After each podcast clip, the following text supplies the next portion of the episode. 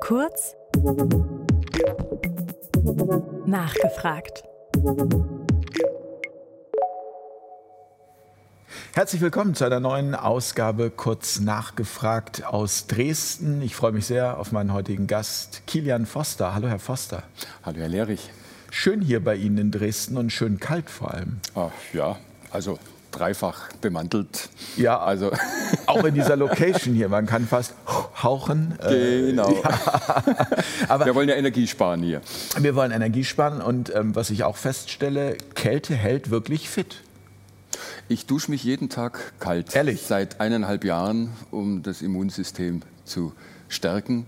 Und das bringt wirklich äh, was. Das machen also, Sie tatsächlich? Ich also, mache das tatsächlich. Ohne Ausnahme jeden Tag in der Früh kalt duschen. Hat auch Daniele das, Ganser Sie da drauf gebracht? Ich glaube, der, der duscht auch Der kalt. macht's, der hat gesagt, äh, ein Jahr. Oder er hat gemeint, ja, da geht die Post ab, wenn man das macht. Und ja. das ist auch wirklich so.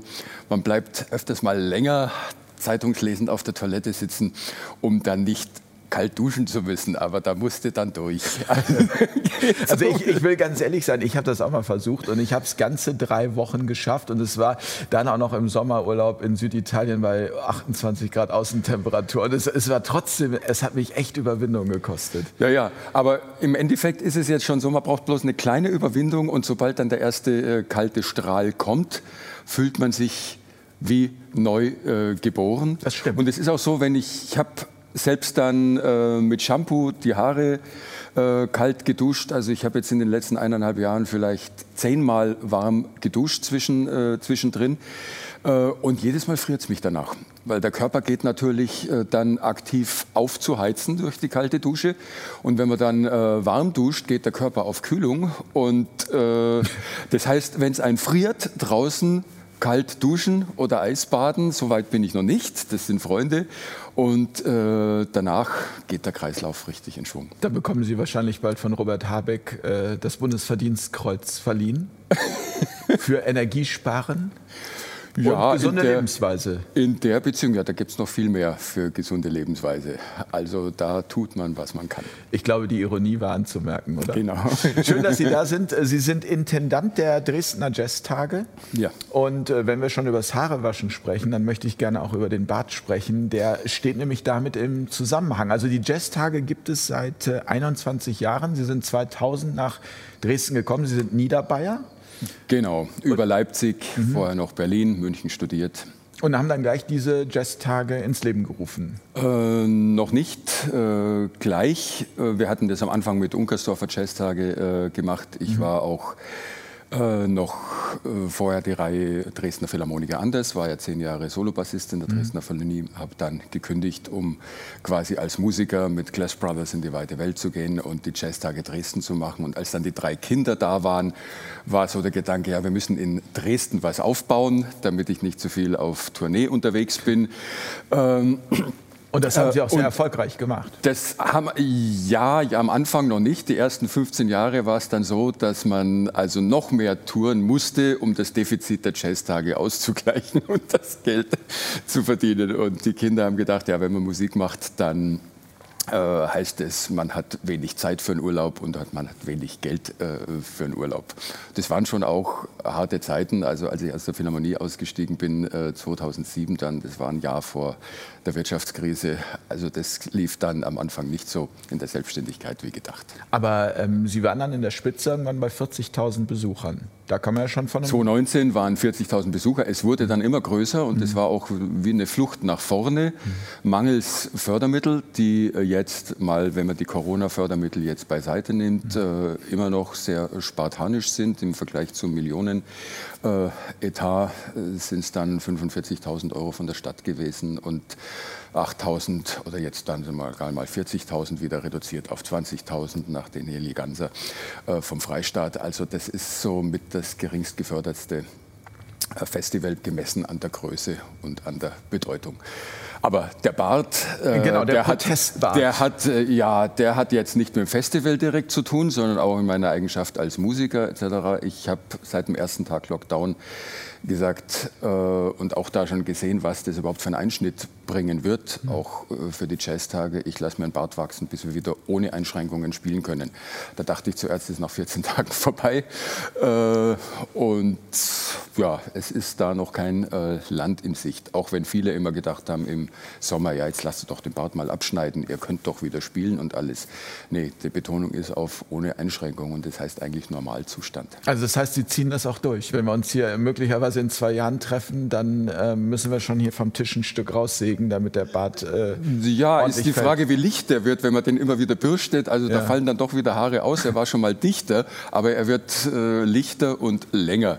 Sozusagen, ja, ich ziehe das, äh, zieh das durch, wie ich auch sonst es wichtig halte, äh, nicht starrsinnig zu sein, was einem manchmal auch vorgeworfen wird, so als alter weißer Mann, ich sage immer ein S raus, das ist dann der weise Mann.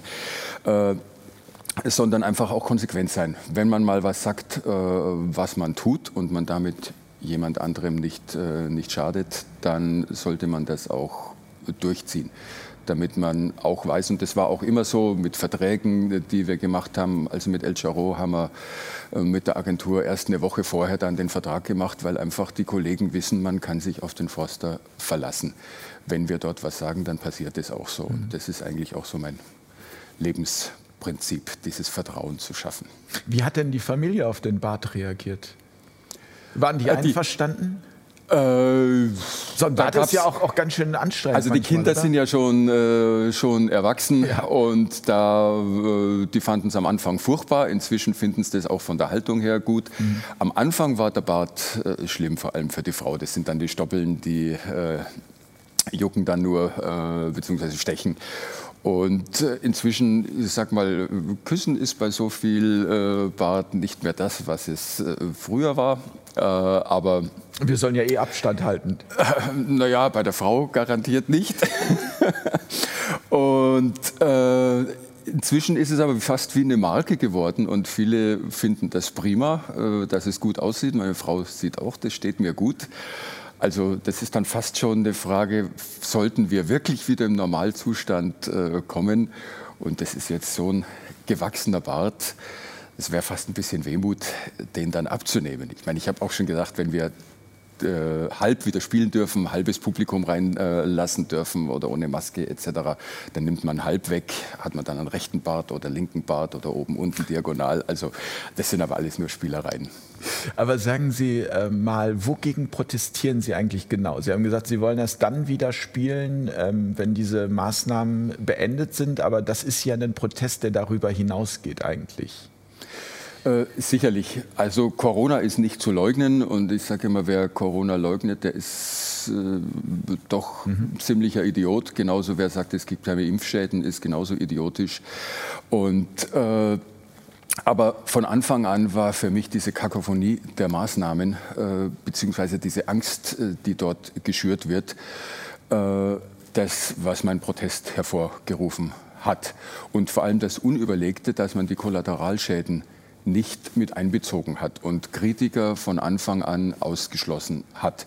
Es mag ja sein und es gibt sicherlich auch mal einen Grund, dass man sagt, wir müssen Lockdown machen. Es kann ja auch vielleicht mal ein wirklich noch ansteckenderes Virus oder gefährlicheres Virus äh, kommen. Dafür braucht man dann auch Pläne.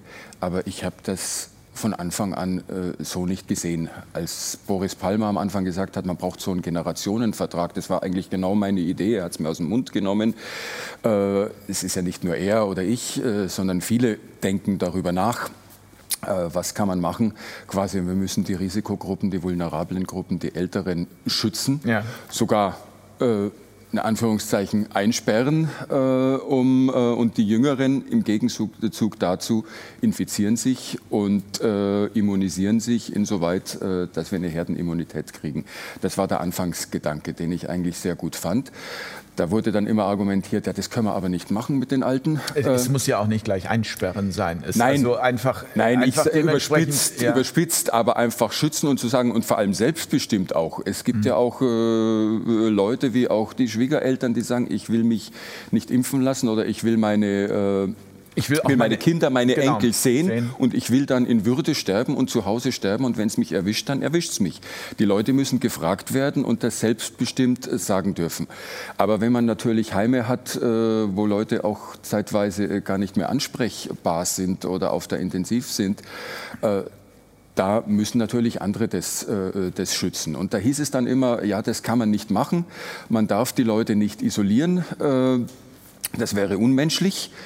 Das ist auch richtig, äh, sehe ich auch so, aber in der Konsequenz muss man das vielleicht mal machen. Aber die Konsequenz aufgrund äh, dessen, dass wir gesagt haben, wir lassen uns nicht infizieren, wir lassen das nicht als Virus, was die Aufgabe des Virus ist, äh, im Endeffekt äh, dort zu infizieren und äh, durchzugreifen, ist natürlich klar, wir wollen unsere lieben Mitmenschen schützen und das ist auch richtig.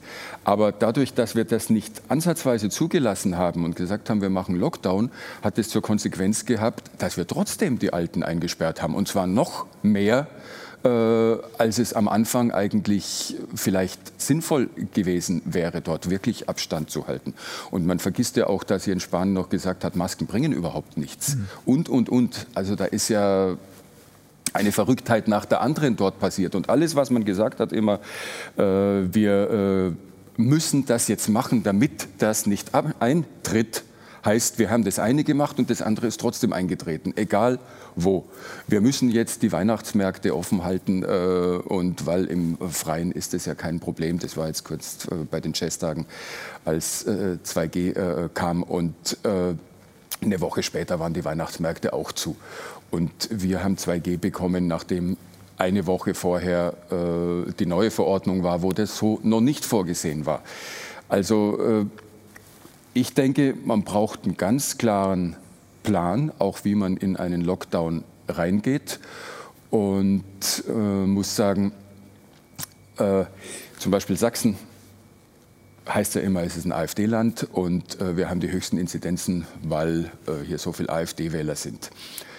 Keiner spricht darüber jetzt, dass wir zweimal hintereinander im Sommer die niedrigsten Zahlen hatten. Das würde ja bedeuten, dass alle im äh, Sommer grün gewählt hätten mhm. jetzt hier. Und ich also das heißt, es wird immer so ein, so ein Framing aufgemacht, ähm, um zu zeigen, die bösen, die bösen Sachsen jetzt hier oder Dresdner oder die Unverbesserlichen. Und äh, klar, das ist ein Framing, aber das ist in sich nicht logisch, weil dann könnte man ja vorher nicht die niedrigsten Inzidenzen haben.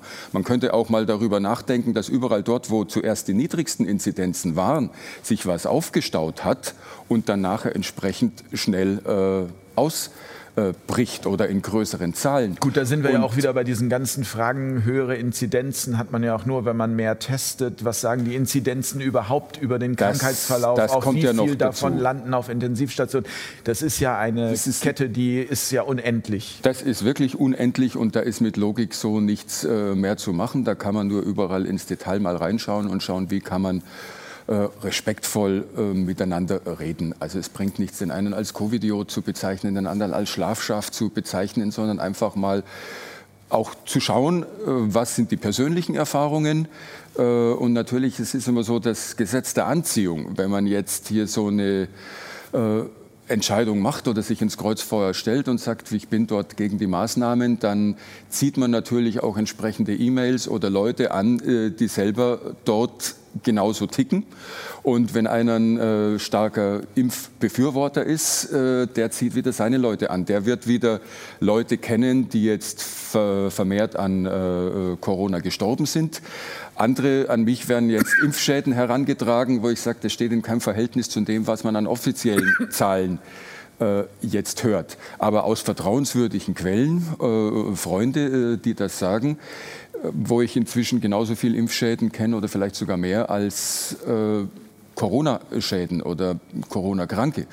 Und wie gesagt, man braucht, das, man braucht das nicht leugnen, das gibt es, das ist eine äh, verdammt gefährliche Krankheit. Aber man muss es immer wieder ins Verhältnis setzen und vor allem ins Verhältnis setzen zu dem, was die Maßnahmen an Schaden anrichten. Und äh, wenn man mehrere Kollegen kennt, die sich umgebracht haben aufgrund der Maßnahmen als Veranstalter oder als Künstler äh, und dann äh, sieht, wie die äh, psychiatrischen Kliniken oder äh, der Kinder jetzt hier volllaufen, was dort alles äh, noch passiert. Und gleichzeitig hat man früher gehört, Armut ist das größte Todesrisiko oder Einsamkeit ist das größte Todesrisiko. Und wir machen genau das tappen dort überall in die Falle rein. Der Entwicklungsminister Müller hat noch letztes Jahr gesagt, äh, dass es zwischen 15 und 150 Millionen Tote in den Entwicklungsländern geben wird, weil die Malaria-Prävention nicht mehr so äh, passieren wird oder aufgrund von Hunger und Armut, ausgelöst nicht durch Corona, sondern Lockdown.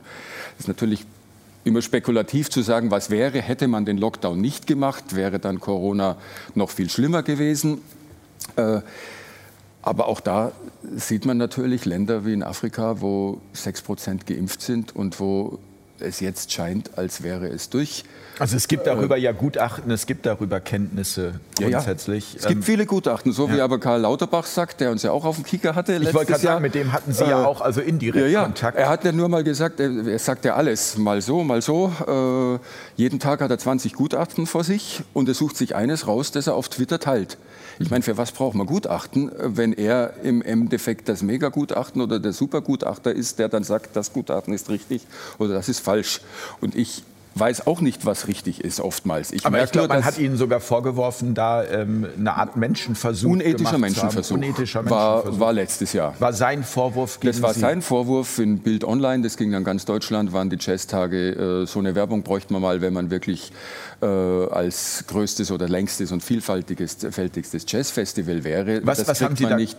Mhm. Wir haben äh, nach, äh, es gab ein Foto äh, aus dem Vortrag von Daniele Ganser. Mhm äh, wo den ich die Sie Ansage, veranstaltet haben. Den haben wir veranstaltet. Mhm. Ich habe die Ansage äh, äh gemacht und äh, dort wurde, ins, äh, wurde, ein Screenshot gemacht von äh, Bild Online.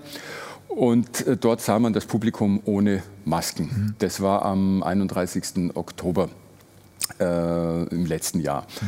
Und das war für viele, inklusive Herrn Lauterbach oder für Herrn Söder oder in, äh, in Hamburg, unvorstellbar, dass man ohne Masken im Publikum äh, sein äh, kann, beziehungsweise äh, während des Konzertes. Also wir hatten ein ganz klares Hygienekonzept, Masken bis zum Platz, am Platz kann man abnehmen, das mhm. kennt inzwischen jeder, es gibt ja verschiedenes, damals war das noch neu.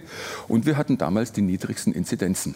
Und deswegen war in Sachsen dort entsprechend klar, wir hatten das Festival nochmal neu geplant, im September für Oktober, November mit äh, riesigem Aufwand und hatten ein Hygienekonzept, das freiwillige Infektionsgruppen äh, hatte.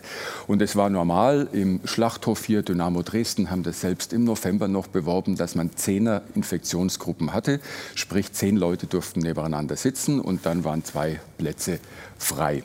Und wir haben das im Endeffekt fast innovativ äh, gemacht und haben gesagt, weil auch Kritik war, äh, Hasselbrucker war dann äh, im, im, Schlachthof und das wurde dann auch kritisiert. Die Leute haben vor Ort gemerkt, sie sitzen zu zehn nebeneinander, sind vorher nicht informiert worden. Also haben wir gesagt, wir machen freiwillige Infektionsgruppen, haben die Leute vorher alle angeschrieben. Das heißt, Sie haben eingewilligt? Äh, indirekt. Das heißt, die haben die Karten gekauft und äh, es war so Gesetzeslage, es war genehmigt, äh, es stand sechsmal im Hygienekonzept drin. Äh, allerdings hat das Gesundheitsamt dann äh, Bild Online, als die angefragt haben, gesagt, das steht so nicht drin. Und das war dann der Auslöser des großen äh, Eklats. Das war aber falsch. Das ist inzwischen im Kulturausschuss auch geklärt mit äh, Gesundheitsamt, dass das damals ein Missverständnis war. Aber wir konnten das da nicht recht, äh, rechtfertigen, als die Lawine dort gerollt ist, medial durch ganz Deutschland. Es ist wirklich jeder Nachrichtensender hat das gebracht. Und wir haben gesagt, wir wollen die Leute nicht vor verendete Tatsachen stellen und zehn Leute nebeneinander äh, sitzen und die erfahren das am Abend, sondern wir informieren die vorher und machen einen extra Maskenpflichtbereich. Und das war Novum, dass wir sagen, es ist freiwillig, wer dort nicht nebeneinander mit anderen sitzen will ohne Maske, der geht in den Pflichtbereich, wo wir aufwendig umgesetzt haben. Und dort ist er nur unter seinesgleichen äh, mit Maskenpflicht. Das gab es zu dem Zeitpunkt in Sachsen noch gar nicht. Und dafür sind wir dann sogar noch bestraft worden, dass wir das freiwillig genannt äh, haben, indem, wir, äh, indem gesagt wurde, ja, wir infizieren die Leute freiwillig oder, wie, äh, oder fahrlässig, wie, wie auch immer. Und ich habe dann immer nur gesagt, ja, es gibt keine absolute Sicherheit. Das war genau der äh, Zeitpunkt, als Jens Spahn sich auch infiziert hat, hat gesagt, er weiß nicht woher. Also absolute Sicherheit gibt es nicht. Im öffentlichen Nahverkehr war zu dem Zeitpunkt weder Nachverfolgung noch sonstiges.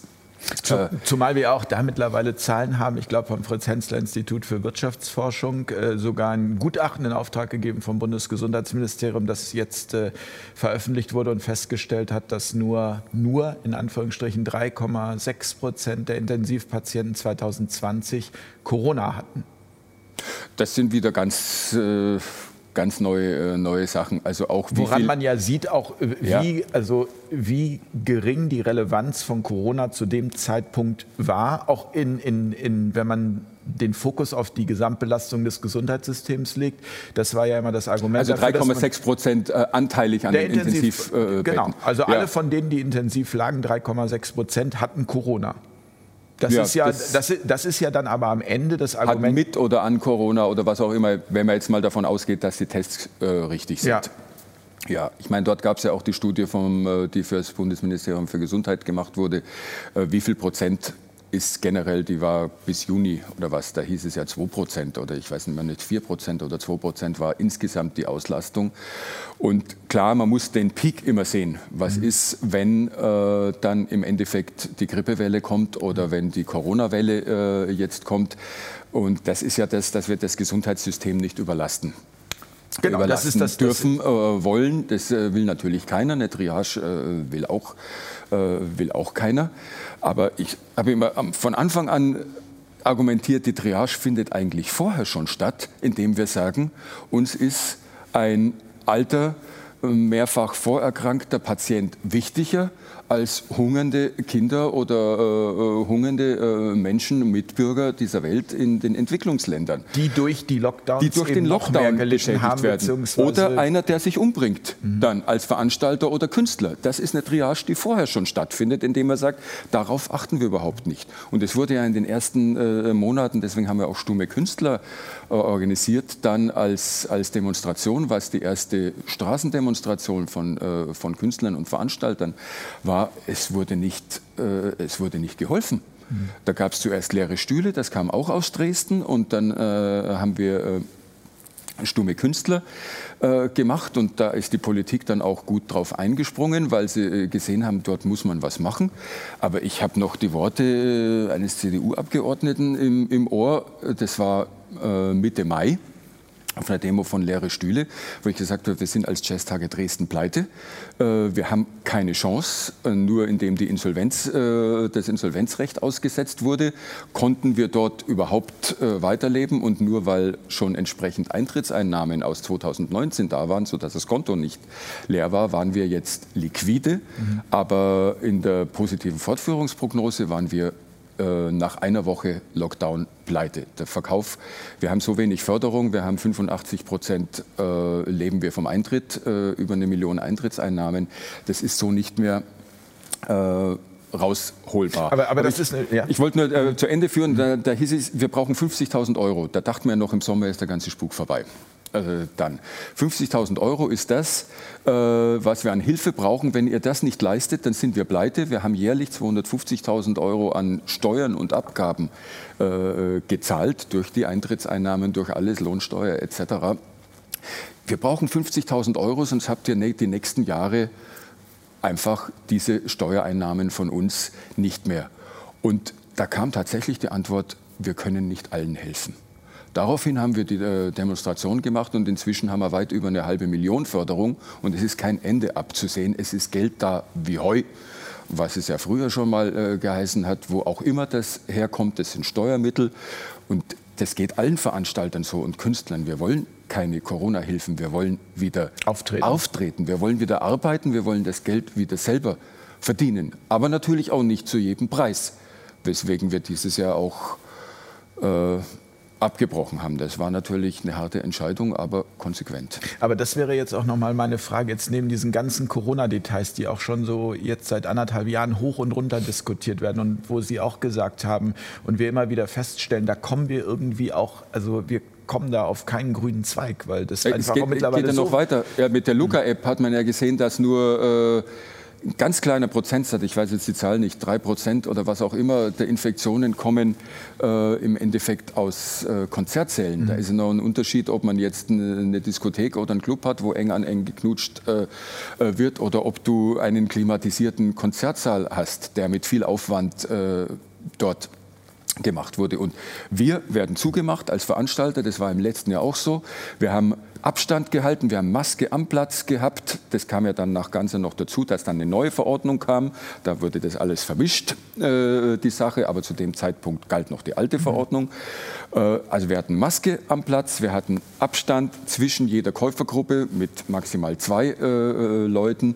Dann äh, hatten wir eine Nachverfolgung, eine Kontaktnachverfolgung äh, von jedem Einzelnen äh, jetzt dort und trotzdem wurden wir zugemacht. Gleichzeitig im Nahverkehr gab es keinerlei Kontaktbeschränkung, keinerlei Nachverfolgung und nur als gleiches äh, Maskenpflicht. das heißt, äh, das ist eine Ungleichbehandlung, die sich bis jetzt durchzieht. Natürlich ist es klar, man kann den Nahverkehr nicht zumachen, da bricht die Wirtschaft ganz zusammen.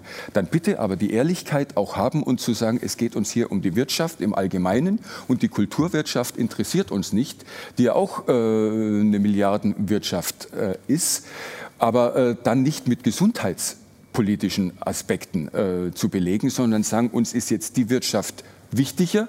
Dafür können wir vielleicht euch äh, dort helfen in der Kultur, aber es muss eine Ehrlichkeit in die Debatte äh, rein und nicht eine Scheinheiligkeit, die dort immer passiert. Herr Foster, ich würde gerne auf die Menschlichkeit zu sprechen kommen. Was macht das mit den Künstlerinnen und Künstlern, die Sie persönlich kennen, ähm, dass sie nicht auftreten können, dass, sie, dass ihnen ihre Möglichkeit vor Publikum zu spielen genommen wurde?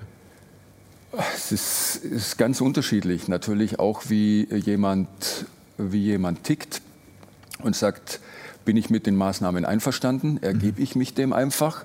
Da ist es natürlich einfacher, als wenn man widerspenstig ist und die Sinnhaftigkeit überhaupt nicht sieht.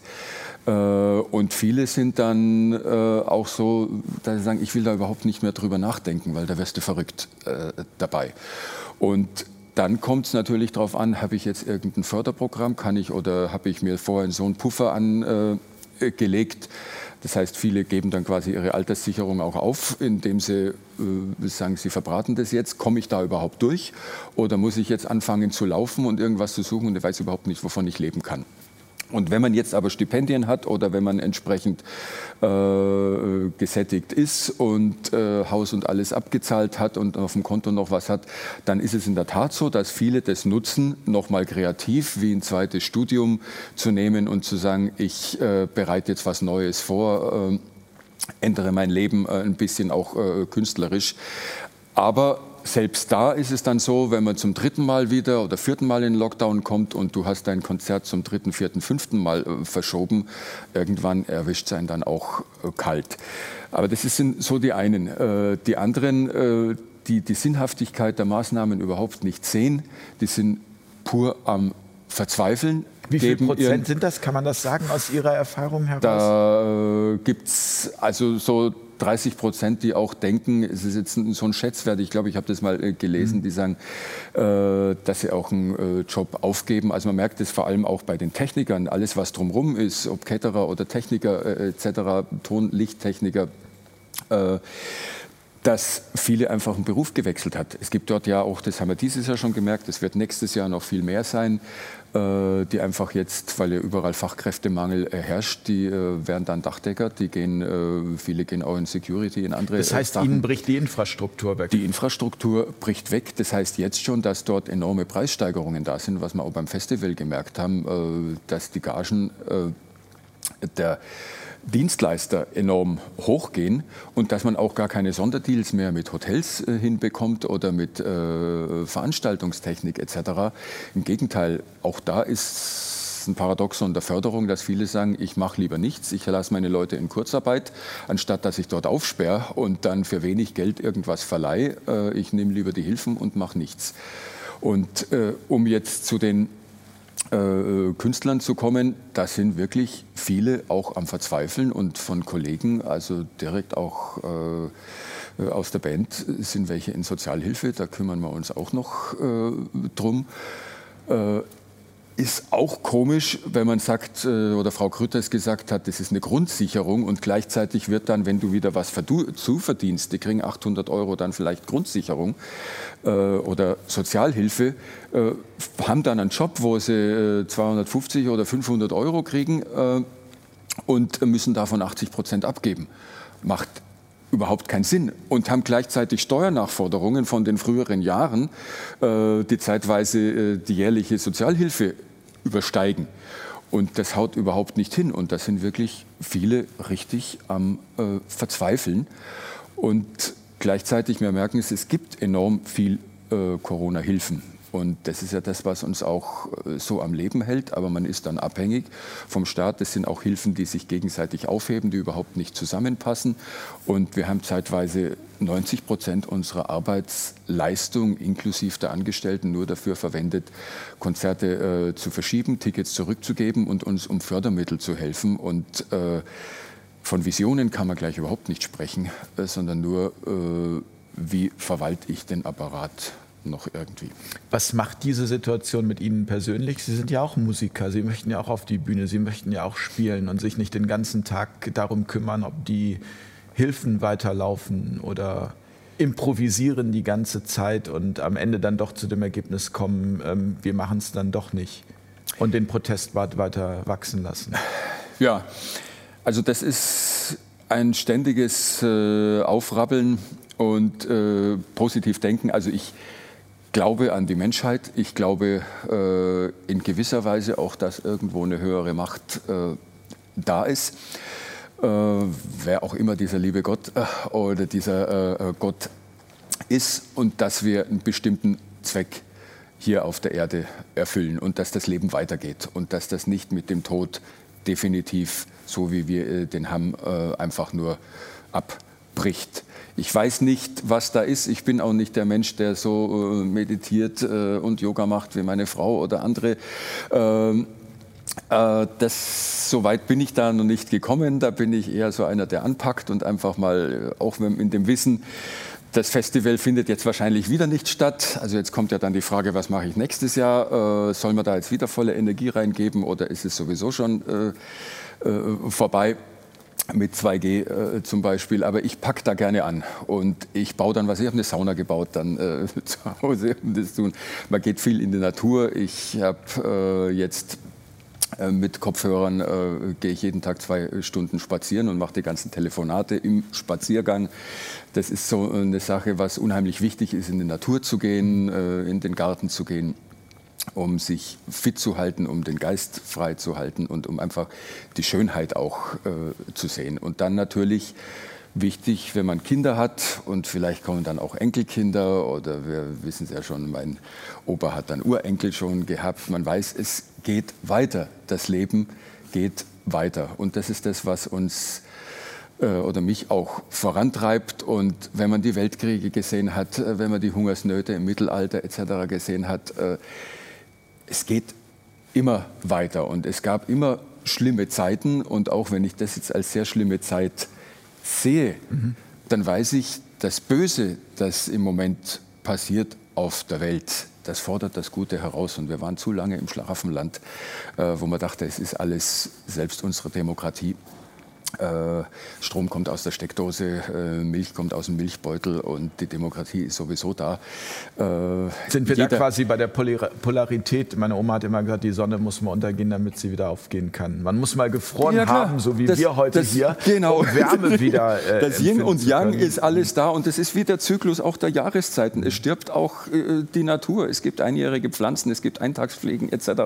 Das ist ein ständiger äh, Kreislauf, den wir haben. Verstehe ich das und richtig? Wir brauchen brauchen Krisen, um daraus am Ende gestärkt hervorzugehen? Ist es das, um auch den Definitiv. Wandel zu Definitiv. Und äh, ich will jetzt nicht sagen, dass das, was im Moment passiert, äh, ich sehe schon, dass das böse ist, aber ich bin weit davon entfernt, Politikern, wie das manche machen, auch von Demonstranten zu sagen, du bist bösartig und unser Ministerpräsident Kretschmer ist äh, bösartig. Ich bin äh, absolut nicht einverstanden, was er macht und ich finde es unmöglich, was dort manchmal an äh, Aussagen jetzt kommen. Und ich weiß aber, das ist auch zu emotional. Er ist auch ein Mensch mit Kindern und er denkt auch und er ist Ich kritisiere alles Mögliche an ihm, aber bösartig ist er nicht. Es ist eher so, viele haben Angst, sind angstgetrieben. Die Pandemie hat unheimliche Angst äh, in die Bevölkerung bis in die Politik gebracht. Und man versucht dort was Gutes zu tun. Und äh, Angst ist der schlechteste Ratgeber. Ich meine, wenn wir über ein Demokratiedefizit oder den äh, Verlust unserer Freiheit nachdenken für die Zukunft, was für mich so neben Gesundheit der, der, wichtigste Punkt ist. Wir können die Freiheit nicht opfern für unsere Gesundheit mit den Maßnahmen, die wir haben, mit 2G. Jetzt zum, äh, zum Beispiel, deswegen haben wir auch gesagt, 2G geht gar nicht, alle oder keiner. Wir haben dann selbst die Jazztage äh, abgesagt in der Mitte äh, des Festivals.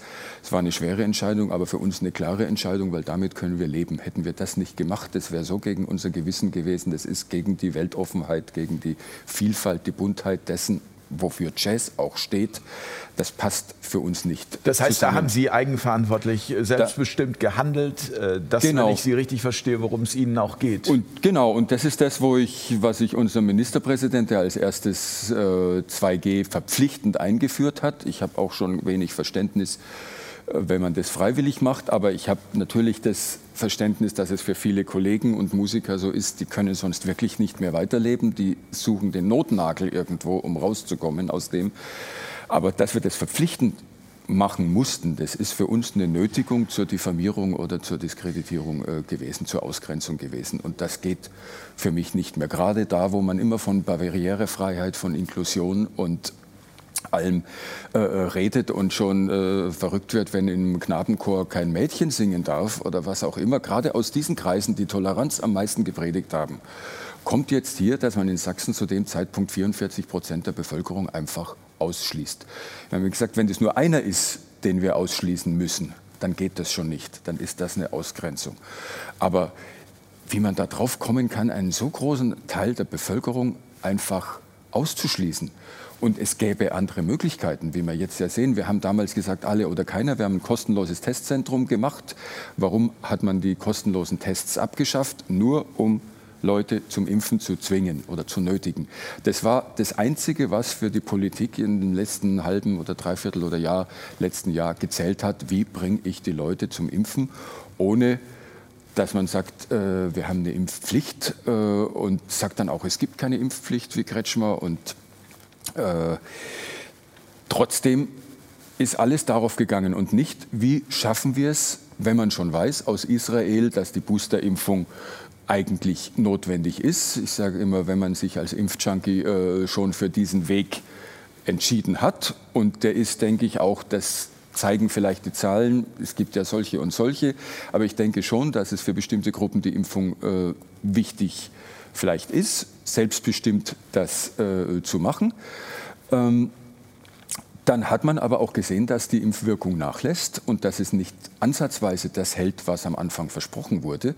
Dann weiß man doch, dass man die Leute, ich sage Boostern, das heißt Drittimpfung, das war noch eine Verschwörungstheorie, wenn man das im Sommer gesagt hat, äh, dann muss ich doch schauen, dass ich die Impfmöglichkeiten habe dort und kann das nicht den Ungeimpften äh, in die Schuhe schieben und habe nicht einmal die Impfzentren offen, um die Impfwilligen äh, im Endeffekt impfen zu können. Und das alles auf eine Bevölkerungsgruppe, die sich freiwillig dazu entschieden hat, und da sind viele dabei, die gesundheitsbewusst in Heilpraktiker berufen oder entsprechend religiös, äh, ernährungsbewusst äh, leben, gerade auf die äh, wird dort äh, gegangen. Das ist mir unverständlich und man hat in der ganzen äh, Pandemie wenig von Politikern bis gar nichts gehört, sich mal kalt zu duschen oder gesund äh, zu ernähren oder spazieren zu gehen. All das, was man früher gesagt hat, was man machen muss, um gesund und fit äh, gerüstet zu das sein. Immunsystem das Immunsystem zu stärken. Äh, das, zu stärken. Ja. Wir kommen da jetzt gerade auch schon wieder von einem ins andere. Ich weiß gar nicht, was die Ausgangsfrage äh, jetzt hier war. Aber das, es war, ja, das war die Musiker. Was beschäftigt einen oder wie lebt man da auch? Das, und es gibt auch sehr viele Musikerkollegen und es gibt ja dort auch äh, Netzwerke Musik in Freiheit oder Kunst ist Leben äh, jetzt. Die Musiker haben natürlich, wenn sie nichts zu tun haben, die suchen nach Lösungen, mhm. die suchen nach dem Sinn des Lebens und die gehen natürlich auf YouTube und, und Facebook in die, in die Nachrichten überall rein äh, und stellen Fragen. und sind dort auch zeitweise kritisch, wenn sie überhaupt noch die Kraft haben, sich kritisch damit auseinanderzusetzen. Viele schotten sich einfach ab, weil äh, sie ich sag mal, diese Kakophonie einfach nicht ertragen. Wenn du dort einmal reingehst, du merkst die Unlogik, wie sie im Endeffekt trieft. Herr Foster, zum Schluss dieses kurz nachgefragt. Ähm, haben Sie noch einen Appell an die Politik oder einen Appell grundsätzlich? Wir müssen aufeinander zugehen. Alles auf den Tisch ist ein wunderbares äh, Motto auch. Wir müssen miteinander reden und wir müssen alle Sachen auf den äh, Tisch bringen. Wir müssen vor allem auch vergeben. Wir müssen Fehler eingestehen können. Da habe ich das Gefühl, man hat sich einfach verrannt. Man hat auf die Impfung gewettet und es geht alles nur auf die, äh, auf die Impfung zu, anstatt äh, zu sagen, wie können wir ohne auszugrenzen, ohne zu spalten, wieder zusammenkommen und äh, können nach Lösungen suchen. Und ich denke, manchmal äh, ein Ende mit Schrecken ist besser als Schrecken ohne Ende. Und das Letztere ist das, was im Moment äh, passiert. Wir müssen uns wirklich auch mit dem Tod auseinandersetzen äh, und sagen, der gehört zum Leben dazu, so schmerzlich wie das ist. Und wir müssen uns vor allem äh, mit der Krankenhaussituation auseinandersetzen. Das ist ja nicht erst seit Corona so, dass Betten abgebaut werden. Ich sage mal, wenn jetzt wieder 20 Prozent weniger Betten sind im nächsten Jahr und wir haben die 20 Prozent Auslastung mit Corona-Patienten nächstes Jahr nicht mehr. Das heißt, dann haben wir ein Nullsummenspiel. Wir brauchen gar kein Corona, wenn man dann noch bedenkt, dass die Alterspyramide höher wird und wir mehr pflegebedürftige Menschen im nächsten Jahr haben, dann werden wir im nächsten Jahr ohne Corona einen größeren Pflegenotstand haben als in diesem Jahr. Das heißt, dort muss gegengesteuert werden. Und wenn unsere Regierung jetzt einen freiwilligen Appell gemacht hat letzte Woche äh, zur freiwilligen Pflege bzw. Unterstützung der Krankenhäuser, dann frage ich, wie kommen die drauf, das erst jetzt zu machen und nicht schon im Sommer oder im Frühjahr, wo man ja wusste, was los ist. Wir hätten uns das Ganze ersparen können, den medizinischen Dienst, wo viele Pfleger da sind, einfach mal zu verpflichten, mit Anreizen jetzt in die Praxis zu gehen. So wie unser einer auch, wenn es Geld fehlt, äh, dann mache ich auch mal Ton oder Licht oder baue auf und baue Bühnen, äh, Bühnenplatten oder was auch immer. Dort gibt es definitiv Wege und wir müssen den Pflegeberuf äh, sicherlich stärken, weil die Bevölkerung wird nicht jünger hier in Deutschland und das muss man anpacken. Herr Foster, ich danke Ihnen ganz herzlich für dieses Gespräch. Ich möchte mit einem Zitat von Erich Kästner, der ja hier in Dresden geboren in wurde, schließen. Genau. Der gesagt hat, an allem Unfug, der passiert, sind nicht etwa nur die schuld, die ihn tun, sondern auch die, die ihn nicht verhindern. Genau, und deswegen schön, dass Sie das machen, Fair Talk. Und das ist auch das, ich würde es mir nie verzeihen, wenn man nicht äh, dort aufsteht und sagt, was man denkt und was man für richtig fühlt. Man muss selber nicht immer richtig liegen. Äh, aber deswegen brauchen wir das im Miteinander. Und jetzt äh, schauen wir mal positiv in die Zukunft und ich wünsche mir, dass, wenn wir uns dann das nächste Mal sehen, der Bart ab ist. Das hoffe ich sehr. Ja. Vielen Dank für das Danke, Gespräch. Ja. Vielen Dank euch fürs Zuschauen und äh, ich wünsche eine gute Nacht. Bis ganz bald an dieser Stelle. Alles Gute. Danke. Danke. Tschüss. Kurz nachgefragt.